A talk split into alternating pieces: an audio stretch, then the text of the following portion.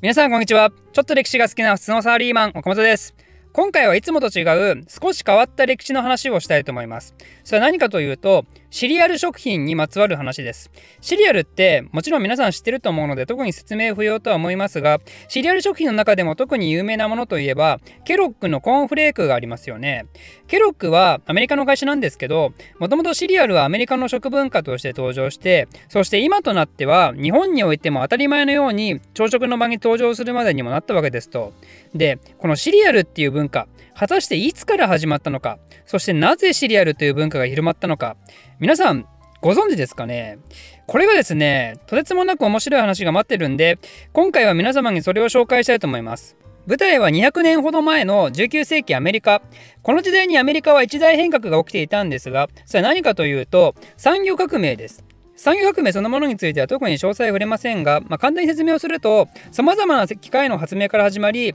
後に重工業が発展して工場がたくさん作られるようになってそして都市がどんどん形成されていってその都市に地方から労働者がいっぱい集まってくるっていうそういう時代を迎えていったわけですよ。で産業革命っていうのは国の発展には大きな影響をもたらしたわけですけどポジティブな面だけではなくてもちろんネガティブな面も存在していてこの時のアメリカにはびこっていたものは食料問題です。都市に人が集まりまくったのに対してそれに対応できるほどの食料の大量生産の仕組みが整っておらずまた輸送能力の限界なんかもあって腐った食べ物が市場に流通しまくってたんですね。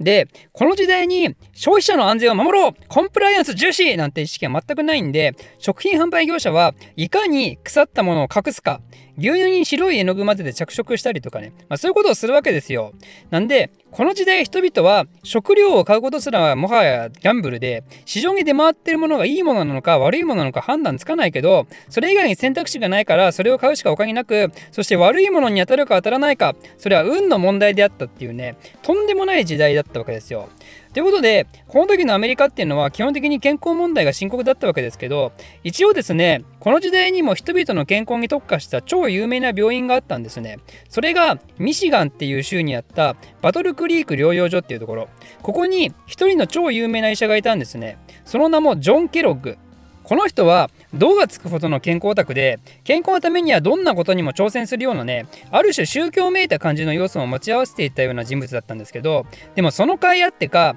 アメリカ全土でその名前が轟くぐらい有名な医者だったんですよ。そのバトルクリーク療養所は健康問題を抱えた人がそれこそ世界各地から寄せ寄せたんですけど中にはあの偉大な発明家であるトーマス・エジソンとかフォード創業者のヘンリー・フォードとかも来ていたらしいですね。でそんなジョン・ケロックが病院内で患者の健康のために考案し提供していたのが小麦粉オート麦トウモロコシ粉を焼いて細かく砕いたものだったんですね。これを病院ではグラノーラと呼んでいました。でもその姿は最初はとてもシンプルで砂糖もなく当初は牛乳もかけずそのままパクパク食べるっていう味も食べやすさも考慮しない完全なる健康食品としての立ち位置だったんですね。でもこれを食べることで人間は簡単に栄養を取ることができて病気の予防ができると。えこれだけで本当って思うかもしれないですけど最初に言ったように都市部の食料状態はとんでもなく悪いもんなんでこれだけでも十分効果はあったんでしょうね。でそのバトルクリーク療養所にはジョン・ケロッグの弟も働いていたんですがその人物の名をウィル・ケロッグと言います。このウィルは兄のようなおじさんだったわけではなく彼は周りから無能扱いをされていて基本的に雑務を中心にしていたわけですよ。で、その中の仕事の一つに、グラノーラの管理があったわけですね。グラノーラの材料を仕入れたり、作ったりとかをしていたわけですよ。で、そんなウィルは、ある時気づくんですね。これ牛乳入れて食べたらもっとうまいんじゃねって。で、その改善をしたところ、これが病院の中で大ヒットするわけですよ。もうね、患者が毎日うまそうにバクバク食ってると。で、それを見ていたウィルがまた気づくんですね。これ世間に売り出したらめっちゃ売れるんじゃねって。この小さな町の病院に留めるにはもったいないぐらいのポテンシャルを秘めてるんじゃねって。ということで、ウィルはお兄さんのジョンに相談をしたんですけど、なんとですね、これにジョンがブチ切れるんですよね。これは患者の治療の一環なんだよと。それをビジネスとして考えるなんて、なんて心の汚いやつなんだと。医者が本業と違うところに力を入れて、金稼ぎするなんてありえないっていうわけですよ。まあ、ジョンはかなりの堅物な男っぽいんで、そういう律儀な部分があったんでしょう。でも、ウィルはですね、そんな兄とは対照的に柔軟な思考を持っていて、またある時気づくんですね。これ砂糖が入った方が絶対うまいよなって。まあ、ただそれと同時に、ジョンがそんなものを許すはずがないというのも分かってたんですね。まあ、なぜならジョンは度がつくほどの健康オタクなんで、砂糖なんて人体の毒ぐらいにしか思ってないと。で、ここで、ウィルはめちゃくちゃモヤモヤするわけですよ。こんな金のなる木が目の前にあるのに、それをビジネスにつなげることができない。長いこと様々な改善を加えて改良されて、で、患者がうまそうにバクバク食ってるグラノーラ、そこに砂糖を入れてさらにパワーアップさせてみたら、子供から大人まで全国民が喜んで食べるだろうと。この時点のアメリカはそもそも朝食をしっかりとるっていう文化は金持ち階級にしかなくて、まあ、なぜなら冷蔵庫まだ普及してないしその朝食用の食べ物の保存なんてできないですからねだから完全にブルーオーシャンだったわけですよそのグラノーラのように簡単に栄養のある食事をとるっていう市場はね、ま、でもグラノーラ自体の考案者はジョンだからジョンに逆らって勝手にビジネスを始めることはできない畜生って感じで、まあ、日々過ごしていたわけですねウィルはしかしある時ウィル、そしてグラノーラの運命を大きく変える出来事が起こります。それはとある一人の人物がこのバトルクリーク療養所に患者として入ってきたことで始まるんですね。その人物の名前を CW ポストと言います。この人は根っからの企業精神あふれるビジネス大好きマンだったんですけど、問題はその立ち上げたビジネスがことごとくうまくいかなかったことで、それに心身ともにやられて病院に来たんですね。で、このバトルクリーク療養所っていうのは、世界に名を轟かせるぐらい有名なものだったわけですから、やっぱその入院費用はめちゃくちゃ高いわけですよ。その事業に失敗した人がそのまま長く滞在できるほど甘くないんで、ポストは病院内でバイトするんですよね。で、そのバイトっていうのが、なんとグラノーラの作業場。もう嫌な予感しますよね。このグラノーラの作業場には、その製造工程が事細かに書かれたレシピがあったんですけど、企業精神あふれるポストはですね、それを盗んでしまったんですよ。で、案の定彼が退院した後、ポスト版グラノーラを世間に売り出すことになります。その名も、グレープナッツ。1899年のことです。しかもそのグレープナッツはウィル一押しの砂糖投入もされていてこれがアメリカ中で爆発的ヒットになったんですねなんでシリアルが一番最初に世に登場したのって実はこれ盗作品だったんですねでもめっちゃめちゃ売れたんですよ本当にポスト家はそれによってかなりの財産を築くことになるんですけど、まあ、不思議なことにこうやって CW ポストがレシピを盗んで販売したって話は残ってるにもかかわらず今でも普通にグレープナッツって売られてるんですよね。まあ日本では見ないですけど。でまあそれは置いといてそんなグレープナッツの躍進を見たウィルはこれめちゃくちゃ悔しいですよね。なんとかしてそれを埋まるものをつけないかとまたウィルは悶々とした日々を過ごすんですがそれがですねなんと偶然にも発明されることになります。ある日ウィルはグラノーラ用に茹でた生地をそのまま一晩放置してしまったことがあって、まあ、普通なら捨てておしまいなんですけど何を思ったのか一回その生地を薄く伸ばしてでいつものように焼いてみたんですねこれがねなんかめちゃめちゃうまかったんですよ。その1日放置されてたのがおそらくうまいこと発酵されていて、そして薄く焼かれた生地がなんかうまいこと機能したのか、まあ、ちょっと料理のこと私はよくわかりませんですけど、まあ、とりあえず今までにない新しいものができたと。皆さんお気づきでしょうかね？これこそがフレークの始まりなわけですよ。フレークっていうのは日本語で小さくて薄いかけらのことを意味しますね。コーンフレーク見てみてくださいよ。薄いでしょ、生地が。これはこの時のアクシデントで登場したんですね。で、ウィルはそれを改良するうちに、コーンの粉が一番相性がいいことに気づいて、そしてコーンフレークが誕生したってことですね。ということで、商品性としては、これでポストのグレープナッツよりいいものができて、あとはネックはクソ兄貴のジョンだけであると。これもですね、ウィルはある意味運に恵まれた一大事件が起こるんですよ。それ何かというと、療養所の火事。建物がボロボロになって再建をせざるを得なくなったんですが、まあ、もちろんそれには莫大な金が必要ですよね。それに困ったジョンに、ウィルは巨額の小切手を渡すんですよ。受け取れよ、兄貴って。これで病院作り直せよってね。で、ジョンはそして言うわけですよ。えって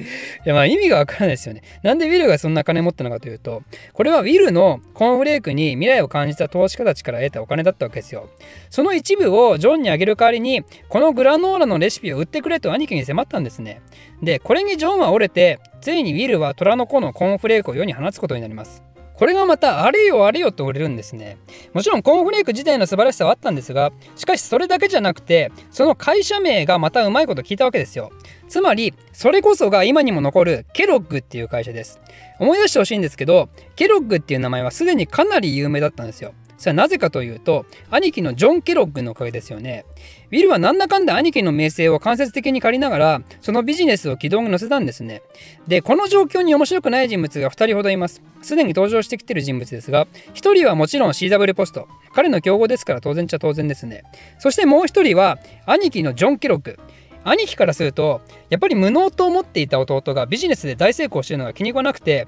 しかもそれお前俺の名前のおかげだろうがってことでなんとジョンもケロックとしてコーンフレークを販売しだしたんですよ。ブランド名も同じ商品名も同じ箱の見た目もほぼ同じっていう感じだったんですけど唯一違ったのがジョンのコーンフレークには砂糖が入ってなかったってところ、まあ、ジョンはやっぱり健康力なんで砂糖入れたくなかったんですねどうしても。だからはっきり言うとまずいわけですよ。そのジョンのコーンフレークは。他の市場に流通してるものより。なんでウィルからしたらこれ死活問題ですよね。ケロックのコーンフレークってなんかまずいねって思われちゃうわけですよ。ブランドに傷つきますよね。ポストのグレープナッツの方が美味しいねってなっちゃうわけですよ。そのクソ兄貴のせいで。ということでウィルとジョンはお互いに訴えてなんと兄弟で裁判沙汰になります。で結果はというとこれはウィルが勝利するんですね。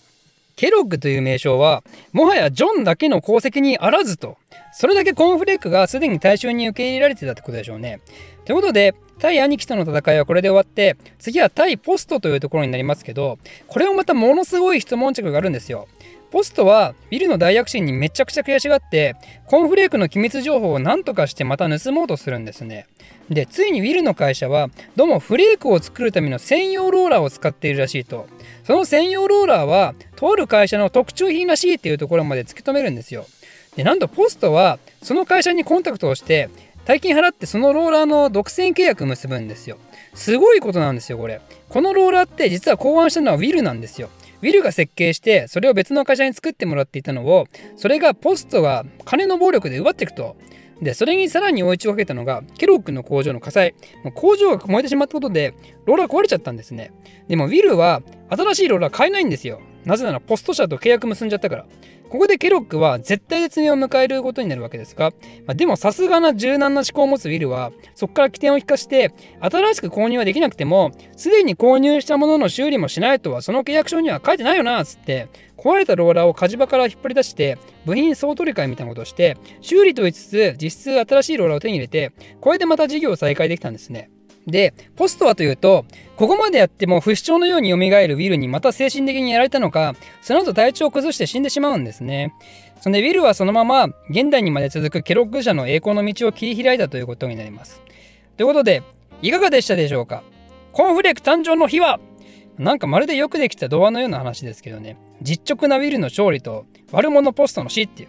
なんかポスト家を悪く言ってるような感じですけど、ポスト家もポスト家でかなり財を築いたんで、ポスト家の繁栄は次の世代になってもまだまだ続くんですね。CW ポストの死後、娘のマージョリーポストがポスト社のトップを引き継いだんですが、このマージョリーがとんでもなく優秀な人物で、この人がアメリカの食産業と食文化に革命的な貢献をすることになります。まあ、その話まですると長くなるんで、まあ、今回の話が好評だったら、そのうちまたしたいと思います。ちなみに今回の話はアメリカのドキュメンタリードラマザ・フードを参考としてますんで面白いと思った方は Amazon プライムで視聴可能なのでぜひ検索してみてください。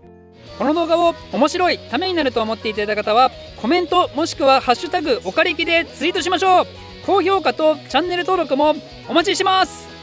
ではまた。